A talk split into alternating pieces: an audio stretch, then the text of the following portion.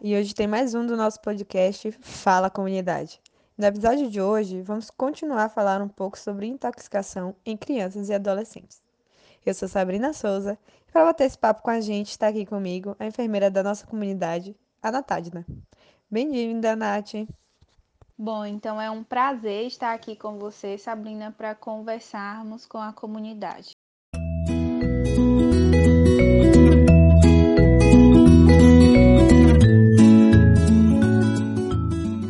Trouxemos no outro episódio, Nath, um pouco sobre o que é intoxicação e por que ela acontece com nossas crianças e adolescentes, né? Trazendo alguns dados epidemiológicos, no Brasil, 37 crianças e adolescentes são vítimas de intoxicação ou envenenamento todos os dias. Segundo a Sociedade Brasileira de Pediatria, as crianças de 1 a 4 anos e os adolescentes de 14 a 19 são os que mais passam por esses episódios.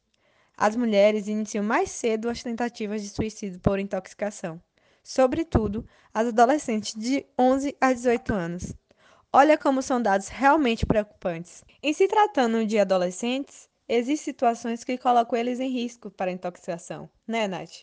Como as amizades, o convívio familiar. Fala um pouco mais pra gente. Sim, Sabrina, são descritos diversos fatores de vulnerabilidade para né, eles, tais como os que você citou, e outros são os maus tratos, o consumo de álcool e drogas pelos pais, bem como adolescentes com baixa autoestima, fraco rendimento escolar, amigos que consomem substâncias ilícitas ou adolescentes com doenças como a depressão, por exemplo. Então, galera, acaba por aqui mais um episódio. Muito obrigada, Nath. E você que nos ouviu, até o próximo podcast. Cheiro! Esse podcast é uma produção das estudantes de enfermagem da UFRB Maquilane Barreto, Natália Campos, Paulo José Matos, Rosile Argolo, Sabrina avaliação Souza do componente curricular, abordagem teórica de enfermagem na atenção à saúde da criança e do adolescente, ministrado pela professora Deise Vital e Lucas Martins.